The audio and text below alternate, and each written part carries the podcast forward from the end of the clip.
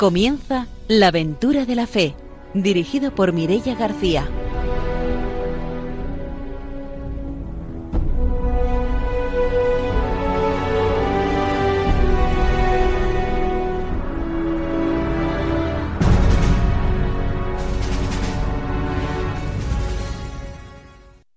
Muy buenas noches desde Radio María. Empezamos un nuevo programa de la aventura de la fe, aunque ya estamos en verano.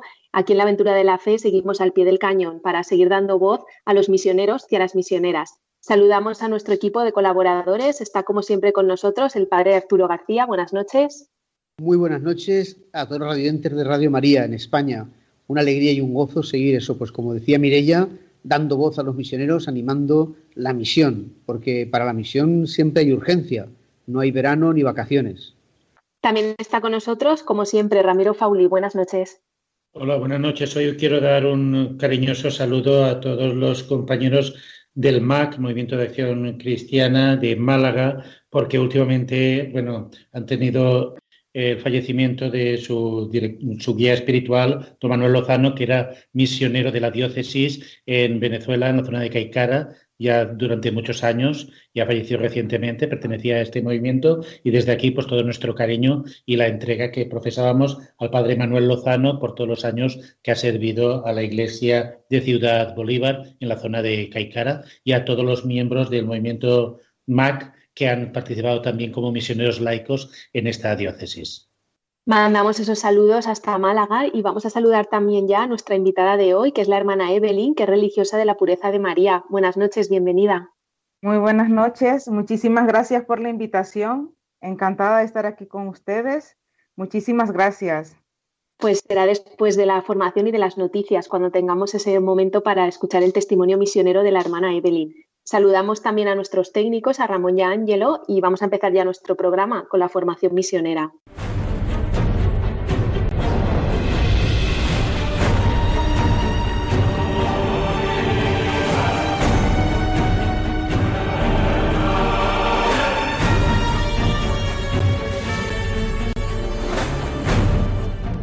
El padre don Arturo García nos trae la formación misionera.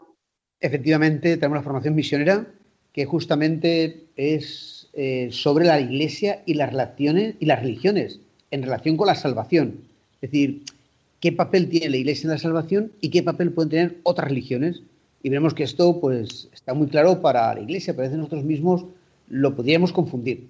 El número 20 nos dice, de todo lo que ha sido antes recordado, derivan también algunos puntos necesarios para el curso que debe seguir la reflexión teológica en la profundización de la relación de la Iglesia y de las religiones con la salvación. Ante todo, debe ser firmemente creído que la Iglesia peregrinante es necesaria para la salvación, pues Cristo es el único mediador y el camino de salvación presente a nosotros en su cuerpo, que es la Iglesia, y Él, inculcando con palabras concretas la necesidad del bautismo, como dice Mateo 16, Juan 3, confirmó a un tiempo la necesidad de la Iglesia, en la que los hombres entran por el bautismo como por una puerta. Entonces, no cabe duda de que para la salvación es necesaria la Iglesia y por eso es necesaria la misión y la actividad misionera en todas las culturas, en todos los países, en todo el mundo, ¿no? Esta doctrina no se contrapone a la voluntad salvífica universal de Dios, como dice la primera de Timoteo 2.4. Por lo tanto, es necesario, pues, mantener unidas estas dos verdades, o sea, la posibilidad real de la salvación en Cristo para todos los hombres y la necesidad de la Iglesia en orden a esta misma salvación. Pues nosotros nuestra misión es extender la Iglesia y que la Iglesia esté en todo el mundo, porque es como el camino ordinario, el mejor, el más eh, fácil, ¿no? Para la salvación. Y luego, bueno, pues aparte puede Dios salvar como Él quiera por otras partes, pero lo que Dios ha querido ha sido fundar la Iglesia para la salvación del mundo. Y esto no podemos olvidarlo como su primera voluntad, ¿no? Entonces dice, la iglesia es, continúa el documento, ¿no? Diciendo, la iglesia es sacramento universal de salvación, porque siempre unida de modo misterioso y subordinada a Jesucristo, el Salvador, su cabeza, en el diseño de Dios, tiene una relación indispensable con la salvación de cada hombre. Para aquellos que no son formal y visiblemente miembros de la Iglesia, la salvación de Cristo es accesible en virtud de la gracia que, aun teniendo una misteriosa relación con la Iglesia, no les introduce formalmente en ella, sino que los ilumina de manera adecuada en su situación interior y ambiental. Y donde no llega la iglesia, pues Dios una gracia, pero aunque sea así, aunque no se ha bautizado, esa gracia también es por medio de la iglesia de alguna manera. Con lo que si la iglesia crece, pues es más, hay más cauce también para esa misma gracia. Esta gracia proviene de Cristo, es decir, es fruto de su sacrificio y es comunicada por el Espíritu Santo, que ella está relacionada con la Iglesia, la cual procede de la misión del Hijo y la misión del Espíritu Santo, según el diseño de Dios Padre. Entonces, acerca del modo en el cual la gracia salvífica de Dios, que es donada siempre por medio de Cristo y el Espíritu, tiene una misteriosa relación con la Iglesia, llega a los individuos no cristianos, el Concilio Vaticano II se limitó a afirmar que Dios la dona por caminos que Él sabe. No sabemos cómo lo hace, pero bueno, así lo creemos. La teología está tratando de profundizar en este argumento, ya que sin duda es útil para el crecimiento de la comprensión de los designios salvíficos de Dios y de los caminos de su realización. Sin embargo, de todo lo que hasta ahora ha sido recordado sobre la mediación de Jesucristo y sobre las religiones singulares y únicas que la Iglesia tiene con el reino de Dios y entre los hombres, que sustancialmente es el reino de Cristo, Salvador universal, queda claro que sería contrario a la fe católica considerar la Iglesia como un camino de salvación al lado, de aquellos constituidos por las otras religiones, como diciendo, no podemos considerar que la Iglesia es un camino más de salvación como las demás religiones, de ningún modo. la Iglesia es el camino verdadero de la salvación.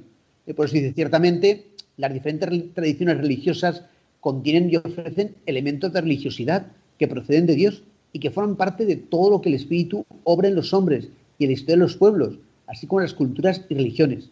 De hecho, algunas oraciones y ritos pueden asumir un papel de preparación evangélica en cuanto son ocasiones o pedagogías en las cuales los corazones de los hombres son estimulados a abrirse a la acción de Dios.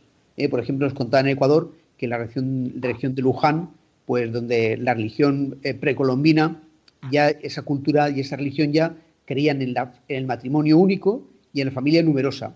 Claro, fue mucho más fácil aceptar el, eh, el cristianismo que a lo mejor en otras que no creían esto, no creían en matrimonio, no creían, eh, pues es más fácil. O también eh, decían pues los misioneros los que son de Burundi, que en Burundi pues había una religiosidad que ya creían en un solo Dios. Claro, eso facilita más después creer en, Jesucristo, hacerse cristianos, ¿no? pero no podemos decir que, que sea lo mismo. Dice, además también, dice, a ellas no les podemos atribuir un origen divino ni una eficacia salvífica es operato, que es propio de los sacramentos cristianos, o sea, por sí mismos. Eh, por otro lado, no se puede ignorar que otros ritos no cristianos, en cuanto dependen de supersticiones o de otros errores, constituyen más bien un obstáculo para la salvación. También está, eso, también está ese obstáculo para la salvación en algunas religiones que contienen cosas que, claro, son supersticiones y que, bueno, pues que en la India, en África, en tantos sitios, en América mismo, en todos los sitios, incluso aquí también, eh, las supersticiones, pues no, ayudan ¿no? A, prepararse para el Evangelio ni a acercarse a Dios y a conocerlo, porque se le tiene miedo a Dios, porque se piensa que es un Dios eh, déspota, que es un Dios caprichoso, que es un Dios exigente. Claro, todo esto choca totalmente con la experiencia de nosotros de que Cristo muere por nosotros. O sea, que Dios se encarna y muera por nosotros, o hace lo mismo de un Dios que a lo mejor no te escucha, como puede pensar un hindú, ¿no? Eh, el hinduismo, pues bueno, hace muchas cosas para que les escuche, pero a lo mejor no les escucha. En cambio, nuestro Dios es alguien, es, eh, hemos conocido el verdadero rostro de Dios que es tan misericordioso que incluso muere por nosotros. Por eso, pues la Iglesia es el camino, mm, digamos, eh, que Dios ha establecido para la salvación y nosotros no podemos ponerlo en duda, sino todo lo contrario. Lo que tenemos que hacer es extender esta Iglesia pues, por todo el mundo para que cuantas más personas tengan un acceso más fácil, más seguro a la salvación que Cristo ha ganado para nosotros. Pues hasta aquí nuestra formación misionera, nos vamos ya con las noticias.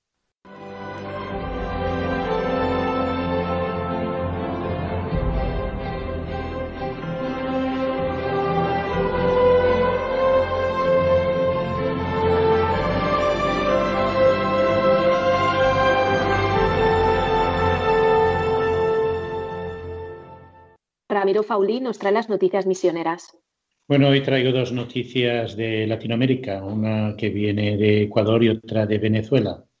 Ministerios indígenas en la comunidad quicha de Puyo, el Vicariato Apostólico de Puyo, en la región amazónica de Ecuador, dirigido por el burgalés Rafael Cop, ha conferido el ministerio de la palabra y de la Eucaristía a cinco servidores de las comunidades. Se trata de tres hombres y dos mujeres. La ceremonia tuvo lugar en el marco de la visita pastoral que el vicario apostólico está realizando en las comunidades indígenas quichua asentadas en el vicariato. Como explican desde el vicariato, es la primera vez que se confieren estos ministerios a mujeres, después de que el Papa Francisco impulsara esta medida en la línea expresada en el Sínodo Especial para la Amazonía. Los fieles a los que se ha conferido los ministerios recibieron un curso específico y se prepararon durante tres años en el Centro de Formación Intervicarial RUNA, un centro de formación indígena dirigido a los hablantes de lengua quichua y que da servicio a los vicariatos misioneros de Sucumbíos, Aguarico, Napo, Puyo y San José de Amazonas. Así pues, vemos cómo también en los territorios de misión los ministerios se van otorgando para una mayor evangelización de, la, de los sectores y sobre todo para una mayor inculturización del Evangelio. ¿no? También desde aquí pues mandamos un saludo a don Rafael Cobb, que en alguna ocasión pues tendremos la posibilidad de entrevistarlo y la otra viene desde Venezuela, donde Cáritas, con motivo de la Jornada de Naciones Unidas para los Refugiados, ha lanzado un manifiesto sobre el éxodo de Venezuela que parece no tener fin. Dado que la finalidad de la conmemoración del Día del Refugiado es visibilizar y dar respuesta a esta realidad de quienes huyen de los países por ser víctimas de violencia, la nota recuerda que según el ACNUR, la Agencia para los Refugiados de las Naciones Unidas, la afluencia de personas refugiadas e inmigrantes que sale de Venezuela constituye una de las crisis de desplazamiento más grandes del mundo. Son más de 5 millones de refugiados y solicitantes de asilo político venezolanos los que se han contabilizado a través de las plataformas internacionales.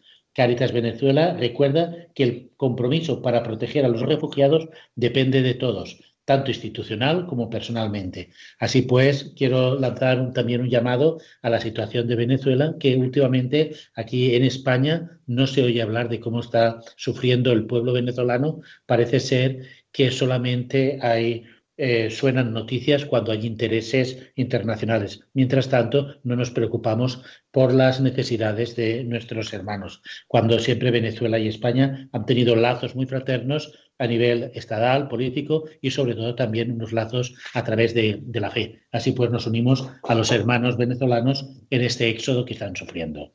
Pues cerramos nuestra sección de noticias misioneras y nos vamos ya con la entrevista. No.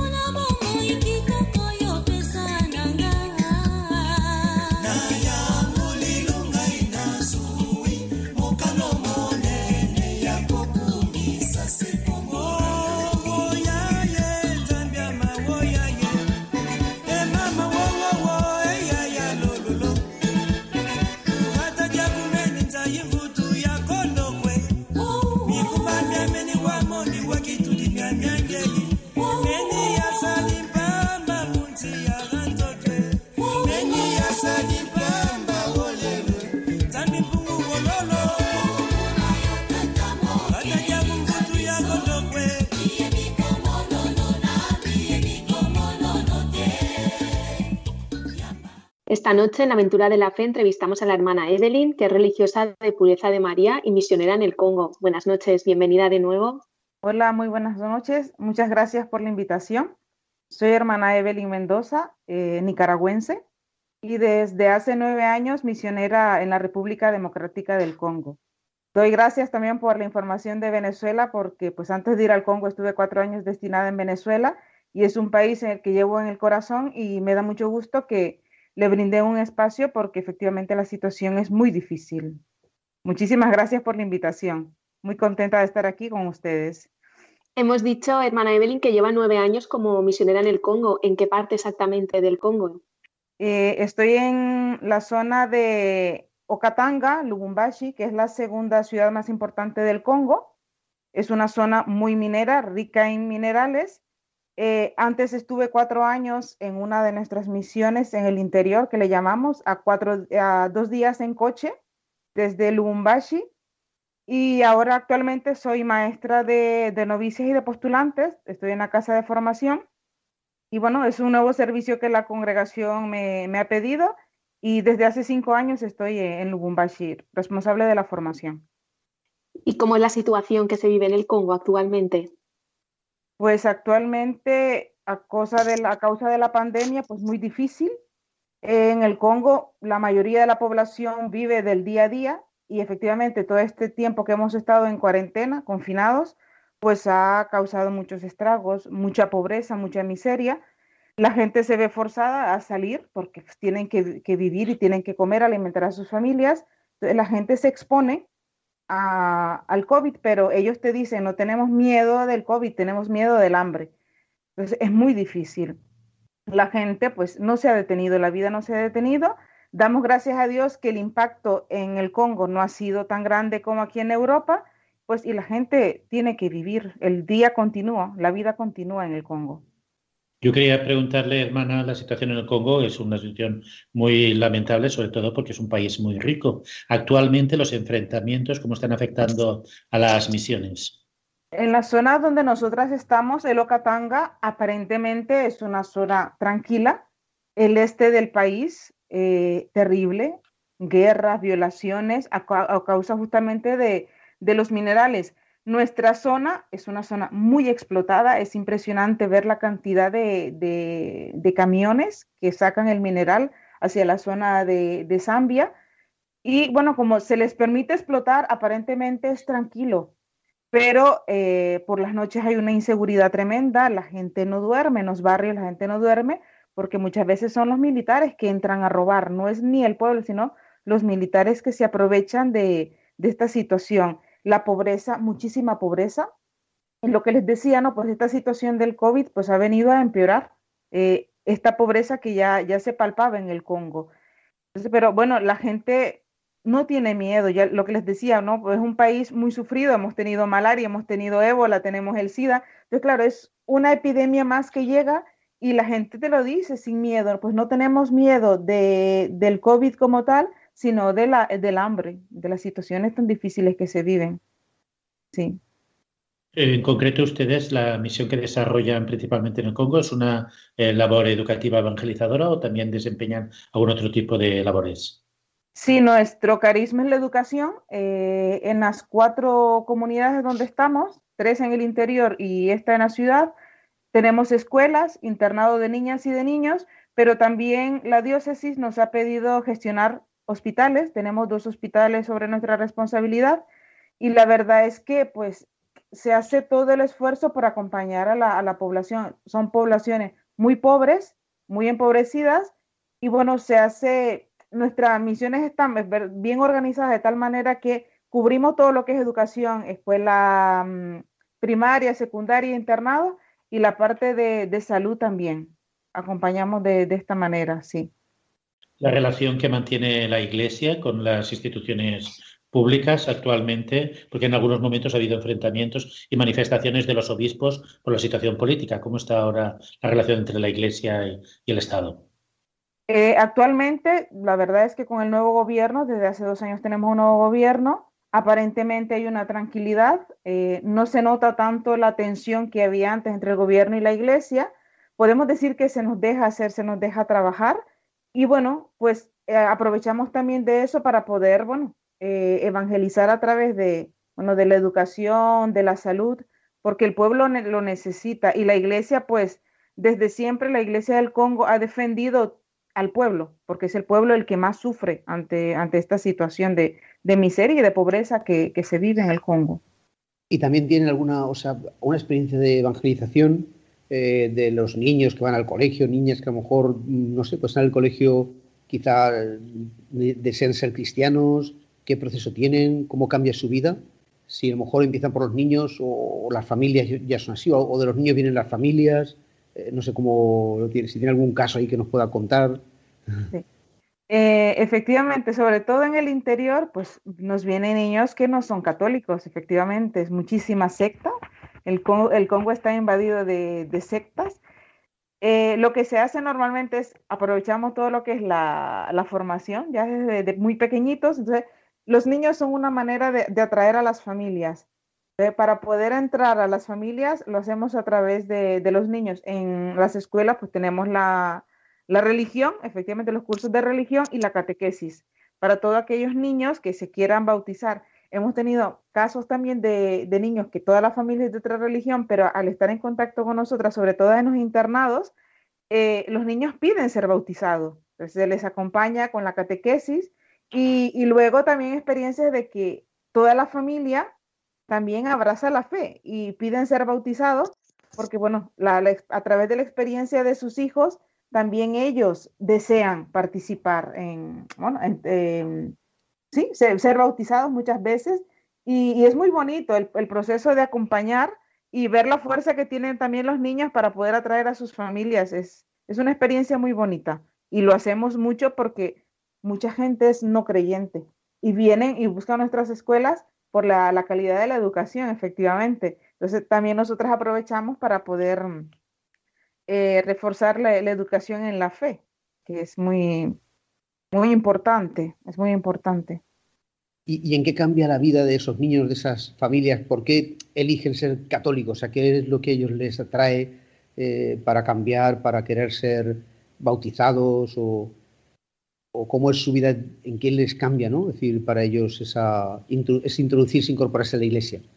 Pues en muchas, muchas cosas, porque son niños que muchas veces en, en, los pequeños pueblos, porque las tres misiones donde nosotros estamos en el interior son pequeños pueblos que a lo mejor no han conocido otra cosa que los, los, las sectas, los pequeños grupos de tribus y esto. Entonces ellos ven, a través de la educación, ven como que se, se les abren horizontes eh, el, ven que la iglesia es una institución que muchas veces también, pues, entre comillas, les permite tener empleos, hacer, porque eh, muchas veces nos damos dado cuenta que la, el pueblo gira en torno a la misión, a la misión católica. Nosotras donde estamos en las, tres comunidades, es, es increíble ver cómo es la, la misión católica que pone en movimiento a todo el pueblo. Es, es, impresionante, es un punto de referencia, ya sea para los trabajos. Un, un, profesor, por ejemplo, que trabaja en una misión católica es alguien que es reconocido en el pueblo, valorado. Alguien que trabaja en el hospital es reconocido. Valorado. Esto también los, los jóvenes se dan cuenta que cuando ellos vienen a nuestras escuelas, pues también será reconocido. nosotros lo que les decía anteriormente, ¿no? Pues aprovechamos esa calidad de la educación también para que ellos vayan conociendo la, calidad y valorando la calidad de nuestra fe, ¿no? Entonces, es un poco aprovechar eso para que ellos también, y las familias también lo ven como, pues eso, como una oportunidad de, también de la formación, ¿no? De, sus hijos. Porque son pueblitos muy pobres, muy pobres. A lo mejor ven cómo les tratan, ¿no? Ustedes como bien, por ellos quieren entrar en ese tratamiento pues de una dignidad humana, de una eh, de, verles como, como uno más, ¿no? Es decir, que eso, claro, pues es, es algo muy, muy bueno. y, y, hermana, ¿y cómo fue, cambiando un poco de tema, ¿y cómo fue su vocación? es que usted se ocurrió decir, voy a, voy a, irme nada menos que desde América de Nicaragua al Congo, bueno, eso ha sido después, ¿no? Pero ¿cómo fue que el Señor le llamó para dejarlo todo y, ser de la pureza de María? Eh, mi familia es muy católica, yo doy gracias de haber nacido en una familia muy católica, muy mariana, Nicaragua es un país muy mariano donde se vive verdaderamente el amor a María. yo conocí a las hermanas de la pureza en escuela secundaria y fui interna de, de la pureza. a mí me, me llamaba mucho la atención la dedicación de las hermanas por el trabajo, ¿no? Por el trabajo, la manera de educar, la manera de acompañar. Y como era interna, yo acompañaba también a las hermanas a dar catequesis en el barrio y todo esto. Entonces fue ahí donde fue como ese llamado, ¿no? El decir, yo también quiero ser así. Luego me decidí a irme al noviciado porque yo hice mi, noviciado en España y tuve la, la, gracia o la coincidencia, podemos decirlo, que mi maestra había sido muchos años misionera en el Congo y pues lo bebíamos en el noviciado. Ella nos hablaba del Congo. yo veía a una mujer feliz de haberse dado todos esos años en la noviciado. Entonces, yo ya desde que estuve en el noviciado sentí. También descubrí a Francisco Javier, leí la biografía de Francisco Javier en el noviciado y también era como ese fuego que arde, ¿no? Eh, y que, que uno quiere ser así. Y cuando profesé lo pedí, porque nuestra congregación para ir a África se pide. Yo, yo, me acuerdo que lo pedía a nuestra superiora y me dijo que no, que era muy joven, que antes tenía que irme a formar, a estudiar. Fui a Roma cinco años. Luego me mandaron a Venezuela también como una manera de, de entrar en contacto con, con, la gente y esto. Y luego cuatro años después de Venezuela eh, me mandaron al, al Congo. Fui al Congo. La verdad es que he sido muy feliz en el Congo con sus dificultades, la lengua, la cultura, pero he sido muy feliz, muy feliz. He aprendido mucho. Eh, yo pienso que, necesitamos muchas veces salir de nuestro medio para valorizar, para, para, para ver verdaderamente que muchas veces creemos que las, hay situaciones que se viven solamente en nuestros países, en nuestra tierra, pero no, hay otras realidades que pueden enriquecernos muchísimo. Y la verdad es que yo me siento feliz en el Congo y bueno, también abierta donde la congregación me, me necesite, que yo pienso que también es importante, no cerrarse. Volviendo a esa realidad del Congo, quería preguntarle sobre cómo es ahí en el Congo la devoción a, María. Pues mira, el Congo es, yo le digo que es que es, hay como un nuevo despertar religioso, ¿no? Eh, me impresiona muchísimo ver las, las iglesias llenas. Yo, muy, acostumbrada muchas veces a Europa, a veces las iglesias vacías, América Latina también, pues una misa, por ejemplo, de domingo en el Congo es fiesta, es júbilo, impresiona muchísimo.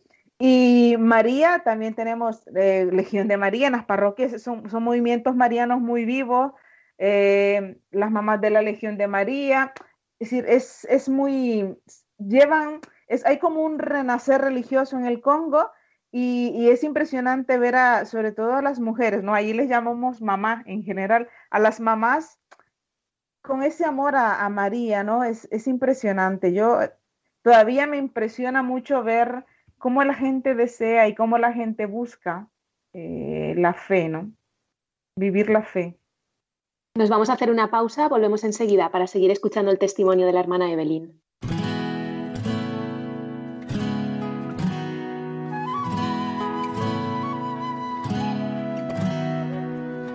desperté con un sueño en los ojos y prometí que lo contar. Fue tan real todo aquello que vi. Lo más bonito es que estábamos juntos, tú y yo. Y yo. Las calles se abrían sin miedo a la gente las sonrisas andaban a pie. Nadie esperaba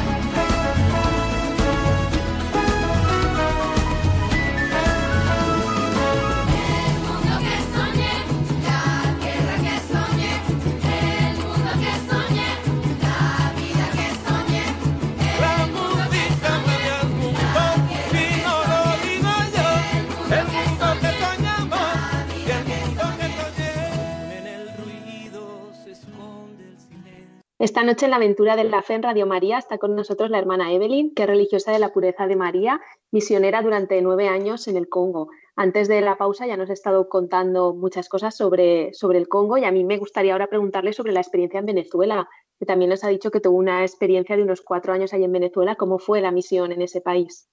Pues mira, Venezuela para mí es un país que me ha dejado mucho. Yo volvería con los ojos cerrados. Hace unos dos años nuestra superiora general pidió voluntarios para ir al Congo. Yo me ofrecí, pero me dijeron que no, que de momento me necesitan en el Congo. Pues mira, yo estuve cuatro años en Cumaná, que está pues a ocho horas más o menos en coches de Caracas.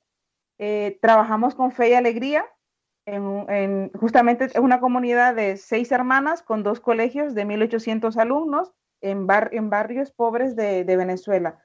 Para mí fue una experiencia maravillosa, aprendí muchísimo. El cariño del venezolano es impresionante, gente muy calurosa, muy alegre, muy echada para adelante, como decimos. Y, y también me gustó mucho, yo era la responsable de, la pastoral de jóvenes del colegio y el poder compartir con los profes, con los jóvenes, con los niños, impresionante, impresionante aprendí muchísimo, crecí mucho como religiosa porque venía de Roma, de terminar los estudios de Roma, a estrenarme con ellos, pero la verdad es que, que me sentí mucho irme de, de, Venezuela, pero bueno, como son etapas, son momentos que, que nos toca vivir y, y, bueno, ahora pues es el Congo y, y ahí estoy con, con mucha alegría también pero no me importaría volver y siento mucho la situación que está viviendo el país. Ya hace pues nueve años que, salí de Venezuela, estaba ya la situación difícil y ahora pues lo que cuentan las hermanas es, es impresionante, es impresionante. Mucha gente ha, mucha gente ha abandonado el país, profesores, alumnos. Entonces, impresiona mucho porque es un país muy rico pues, y verlo en esta situación duele, duele mucho pues, que pues está bien destruido y bien, golpeado, ¿no? Entonces esto, esto, impresiona mucho para quienes hemos vivido ahí y hemos visto otra cosa, impresiona mucho. Hermana, yo voy a hacerle una pregunta sobre fe y alegría. ¿eh? Eh, ¿Cuál es la labor que ustedes desarrollaban con Fe y Alegría? Porque yo trabajé también con ellos en Venezuela y sé de la labor principalmente en las barriadas, donde no, lleva, donde no llega el asfalto. ¿Cuál era la labor que desarrollaban en esas barriadas? Sí, eh, Fe y Alegría nos confió, nosotros los tres colegios que, donde estamos en Venezuela son de Fe y Alegría, efectivamente. Nos, nos confían la dirección de las escuelas, somos las hermanas que nos encargamos de todo, de la educación en la fe, de la administración, de la gestión, y efectivamente son, están ubicados, uno de los, el colegio de Caracas está en Petare, que es uno de los barrios más, más violentos, más fuertes de, de Venezuela, y los dos de Cumaná también están justamente ubicados en barrios pobres. Niños que pues pagan un poquito para colaborar, pero prácticamente la educación es, es gratuita. Niños que no tienen posibilidades de, ir a otras escuelas, pues se les educa en fe y alegría y efectivamente estamos ahí dándolo todo para que estos niños también pues, puedan tener otra oportunidad. Y es muy lamentable porque sé que hace algunos meses han robado todo, prácticamente todos los ordenadores de la sala de informática. Entonces son situaciones muy, muy terribles. Entonces, claro, pero ahí, ahí estamos colaborando con, con Fe y Alegría y con este trabajo tan hermoso que ellos llevan en Venezuela, efectivamente desarrollan un trabajo también eh, a nivel de los equipos docentes, ¿no? Tienen un sí. seguimiento, una formación permanente y creo que también desarrollan un trabajo en la misma barriada donde están de integración de los padres y representantes a la dinámica educativa y pastoral, ¿no? Sí, sí. Eh, a mí una de las cosas que me gustó mucho de la experiencia de Venezuela era la escuela de padres, porque se les pedía a los padres que vinieran al menos dos veces por trimestre y se preparaban temas para ayudarles a ellos también a la educación de sus hijos y ellos responden, eso impresiona mucho también porque los padres están ahí y quieren aprender y muchas veces les ves eh, pidiendo ayuda, ¿no? Cuando son casos, porque son gente de barrio, efectivamente con situaciones muy dolorosas. Para mí una de las situaciones dolorosas es que asesinaron a uno de los alumnos que yo tenía en, clase ver eso es muy fuerte y vivirlo es muy fuerte. El poder acompañar a las familias eh, en este proceso de educación de sus hijos también es muy enriquecedor. Además, bueno, Fe y Alegría forma profesionales, son escuelas técnicas donde el joven ya sale con una carrera técnica. Cuando deja el colegio es técnico en informática, técnico en electrónica, en química. Entonces, todo esto también a- ayuda mucho a estos jóvenes que no tendrán a lo mejor una, la oportunidad de ir a una universidad. Y la relación que tenían con la pastoral diocesana y el trabajo de conjunto de evangelización con eh, lo- los otros agentes pastorales. Sí, en Venezuela se colabora mucho con la diócesis también, y bueno, a nivel de, de fe y alegría también, porque fe y alegría no solo somos nosotras las hermanas, que hay muchas otras congregaciones o laicos que llevan escuelas de fe y alegría, y ellos procuran que, que el ideario, el itinerario de formación de fe y alegría sea el mismo para todas las escuelas. Entonces, se colabora con escuelas católicas a nivel de fe y alegría y luego con la diócesis también en la pastoral. Es, es una experiencia muy enriquecedora en ese sentido porque hay, hay un caminar juntos eh, en lo que es la, la educación en la, en la fe. Y en nuestras mismas escuelas de fe y alegría nosotros preparamos la catequesis de los alumnos. Y es muy bonito porque acompañas al niño y luego también acompañas a los padres. Los padres vienen a la catequesis. Entonces, ah, ves que en la escuela termina, por ejemplo, la escuela primaria termina a las seis de la tarde, pero es que a las seis y media los padres vienen para la catequesis también, porque la diócesis lo pide así. Es, es muy bonito ver cómo lo- los padres se implican en la formación de, de la fe de sus hijos. Es, es muy interesante esto también. Usted que ha estado, bueno, usted que es de Nicaragua, ha estado en Venezuela, ha estado en el Congo, eh, bueno, ahora eh, va a formar parte del capítulo, tiene una visión así un poco amplia, ¿no? ¿Cómo percibe eh, actualmente la Iglesia, principalmente la participación de los jóvenes en, la Iglesia? Pues yo la experiencia que, bueno, de América Latina, un poco en general, yo pienso que la vida de la iglesia está en los jóvenes. Yo así lo creo y así lo, lo he vivido. En el Congo, donde más del 60% de, los católicos son los, jóvenes, es impresionante. Yo este año he estado colaborando con la pastoral de jóvenes de la diócesis de Lubumbashi para salir un poco también del ritmo solo de la formación y estar con las jóvenes en la casa de formación. Y me impresiona ver la cantidad de jóvenes que desean vivir desde lo profundo de su corazón su fe y cómo se implican en la, en la pastoral. Yo eso no lo había vivido en ningún sitio como en el Congo. Ver los, los, jóvenes, gente joven, moviendo todo lo que es la vida de la iglesia, impresiona muchísimo. Y eso a mí, eso a mí me, me ha tocado ver, porque muchas veces un- uno como que percibe el desinterés del- de los jóvenes, ¿no? Pero ahí vemos cómo los jóvenes son, son responsables y el compromiso que tienen con, lo- con la vida de la iglesia. Lo que procuramos ahí es decir a los jóvenes que miren, la iglesia cuenta con ustedes, porque ustedes son el futuro. Entonces, animarlos en ese sentido porque ellos serán dentro de 10 años, pues quienes estarán muchas veces a, la cabeza de muchos movimientos, ¿no? De, de- de- de la iglesia. Entonces, también ver la, la- la necesidad de formar a estos jóvenes. Yo pienso que esto es capital. Y muchas veces nos pasa que como que mm, no tenemos mucha confianza en ellos. Yo pienso que ellos necesitan saber que, que confiamos en ellos y que creemos en ellos. Porque ellos yo pienso que se desmotivan cuando ven que a nivel de iglesia no les prestamos atención. Entonces yo pienso que hay que animarlos mucho y saber que ellos cuentan y que, y que en ellos tenemos puesta también nuestra esperanza. Y el Papa lo dice también, ¿no? Hagan ruido, hagan ruido. El, el documento de, de Cristo vive lo dice, háganse sentir. La iglesia tiene vida en los jóvenes, entonces esto es, esto es importantísimo, que ellos sientan que se les considere que forman parte de, de nuestra iglesia. Es capital, yo pienso. Hablando de pastoral juvenil, también quería preguntarle sobre la pastoral vocacional, ahora que usted también está como, como formadora, ¿no? Y también cómo percibe eh, que está actualmente lo que es la pastoral vocacional, tanto en el Congo como donde ha estado usted. Pues mira, en el Congo, eh, en nuestras escuelas y a nivel de iglesia, justamente hay grupos de pastoral vocacional. Eso yo no lo he vivido ni en Nicaragua ni en Venezuela, que he estado trabajando, pero es que ahí se le llama grupo de vocación. Entonces, en nuestras escuelas tenemos grupos de vocación. Aquellos jóvenes que se sienten, bueno, sienten el llamado en su corazón, pues vienen, a tenemos reuniones, encuentros, temas, pues para también para ayudarlos. A veces te encuentras niños de, la escuela, de primero, de prim- primero de la escuela secundaria, pequeños a lo mejor con 13 años, y que luego van evolucionando en la escuela, pero también van evolucionando en el, en el grupo de vocación. En la congregación hemos expuesto muchas veces esto, ¿no? Que em, estamos acostumbrados a un sistema que antes los jóvenes nos buscaban, ¿no? O sea, nuestras vocaciones salían de nuestras escuelas, de nuestros grupos, pero es que ahora yo pienso que tenemos que salir de, de nosotros para a, eh, proponer a los jóvenes, ¿no? Una, una pastoral diferente. Y la experiencia que yo he tenido en el Congo con la pastoral de vocaciones es muy rica, porque yo pienso que los, los niños, los, los jóvenes van haciendo crecer la vocación y esto es muy importante.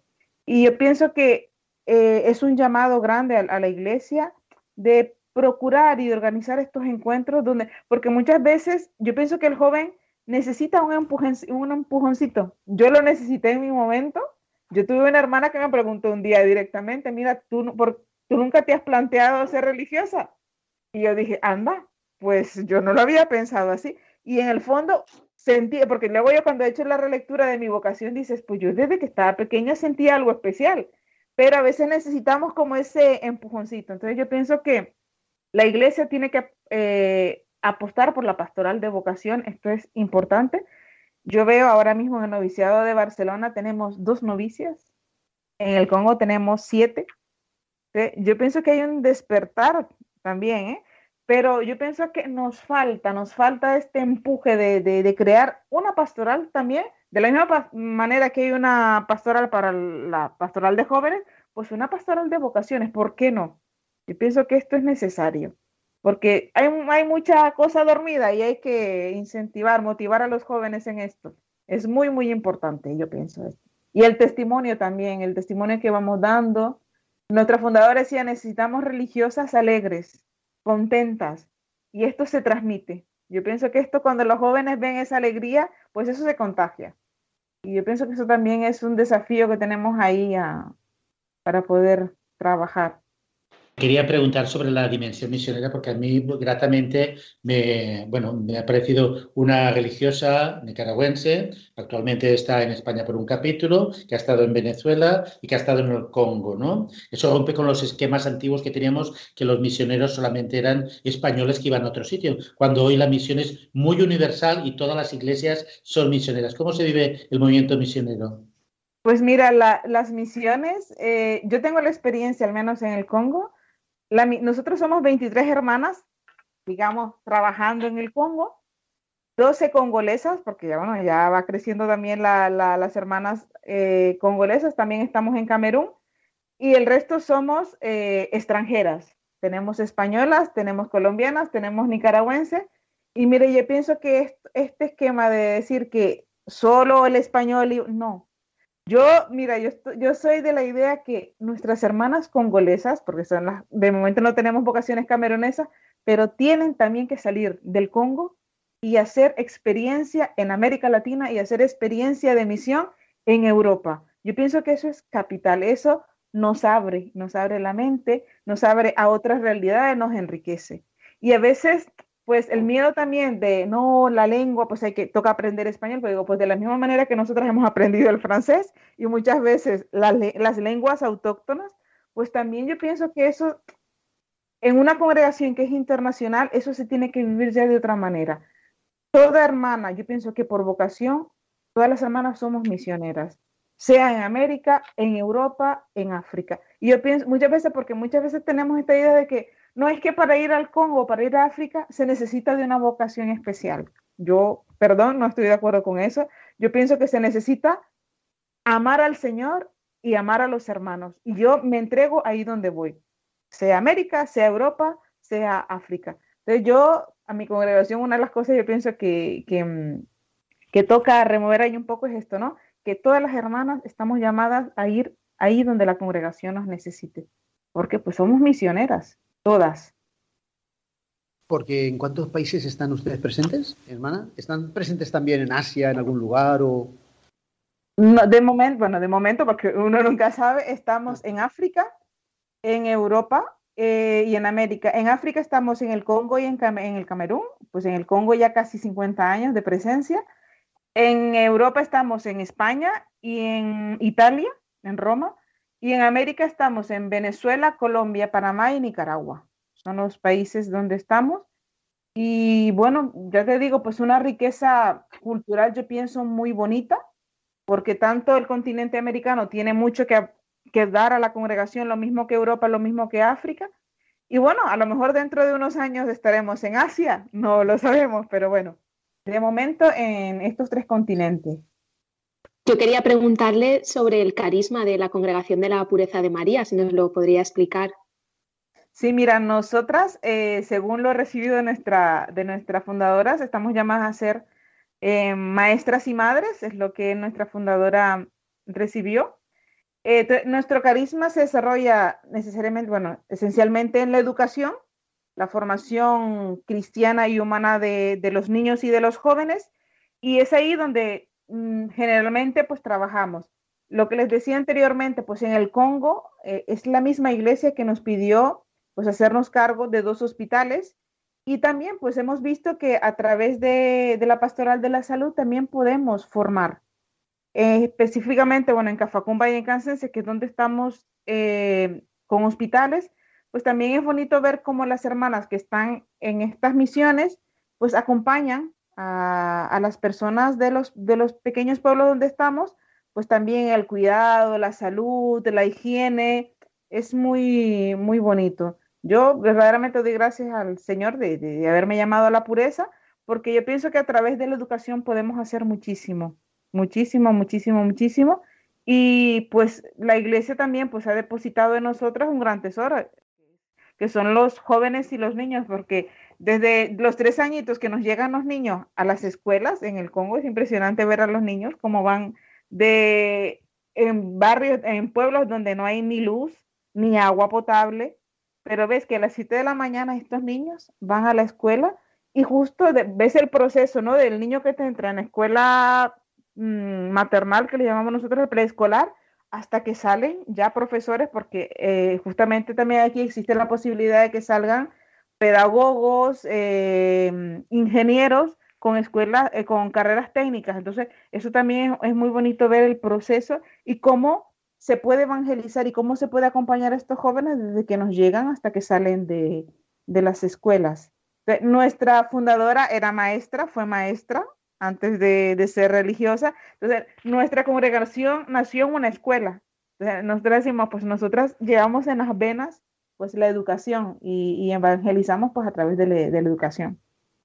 Normalmente de sus alumnos eh, que estudian aquí en el Congo, la posibilidad de que después vayan a la universidad o estudian solamente estudios técnicos. Tenemos, depende de la zona de donde estemos, hay pueblos, hay dos misiones, una misión que está verdaderamente en el interior, yo les decía, a dos días en coche, sobre caminos que son ahora mismo espantosos a causa de las lluvias, pero hay, jóvenes que pueden continuar los estudios y muchos lo han hecho. A mí me da mucho, mucha satisfacción cuando en la ciudad te encuentras jóvenes que te distinguen por el hábito y te dicen, hermana, usted es hermana de la pureza, yo soy antiguo alumno de ustedes y hoy soy periodista, hoy soy abogado, hoy soy médico. Muchos, bastante diría yo, pueden continuar sus estudios universitarios y los padres hacen el esfuerzo porque se preparen, otros no. Hay mucho embarazo precoz, sobre todo en las niñas, eso a mí me impresionó muchísimo. En la primera misión que estuve yo, que fue Cafacumba, muchas niñas abandonan, muchas veces te encuentras una clase de sexto año, pues a lo mejor dos niñas y 20 niños, porque las niñas pues salen embarazadas y todo eso, entonces les impide seguir los estudios. Más, sobre todo más los chicos, tienen, más, tienen muchas más oportunidades que las, que las niñas en ese sentido. Usted ha nombrado la situación de, digamos, también de la infancia, porque claro, estas madres jóvenes cuando tienen niños a lo mejor quedarán en situación muy vulnerable a la hora de poderse defender, ¿no? Sí, sí, sí. Eh, yo he tenido eh, justamente la experiencia de, de niñas becadas porque nuestra fundadora comenzó con escuelas para niñas, escuelas femeninas en el 1870 en Mallorca. Y nosotros durante muchísimos años, pues eran escuelas femeninas, la promoción de la mujer. Y en África, pues vimos que también se, se necesita mucho este trabajo de la, de la promoción de la mujer porque las mujeres son las más vulnerables, ¿no? Y hemos visto que que justamente, pues, muchas niñas becadas, pero te da mucha pena que muchas de ellas no terminan la, la escuela y salen embarazadas jovencitas, muchas mueren en el parto porque son prácticamente niñas, entonces esto es, esto es muy...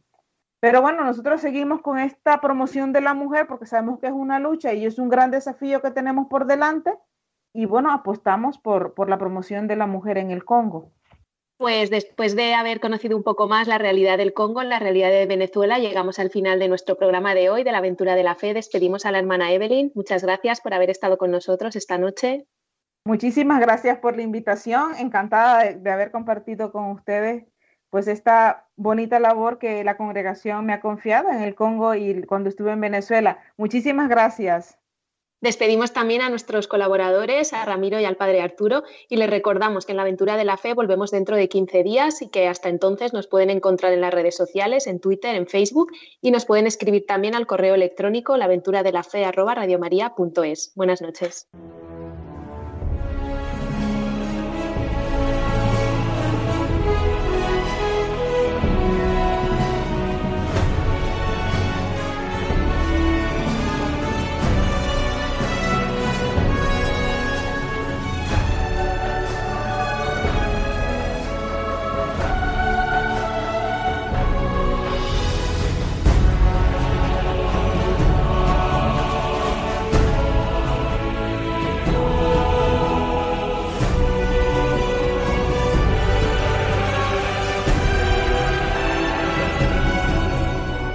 Han escuchado en Radio María La aventura de la fe, dirigido por Mirella García.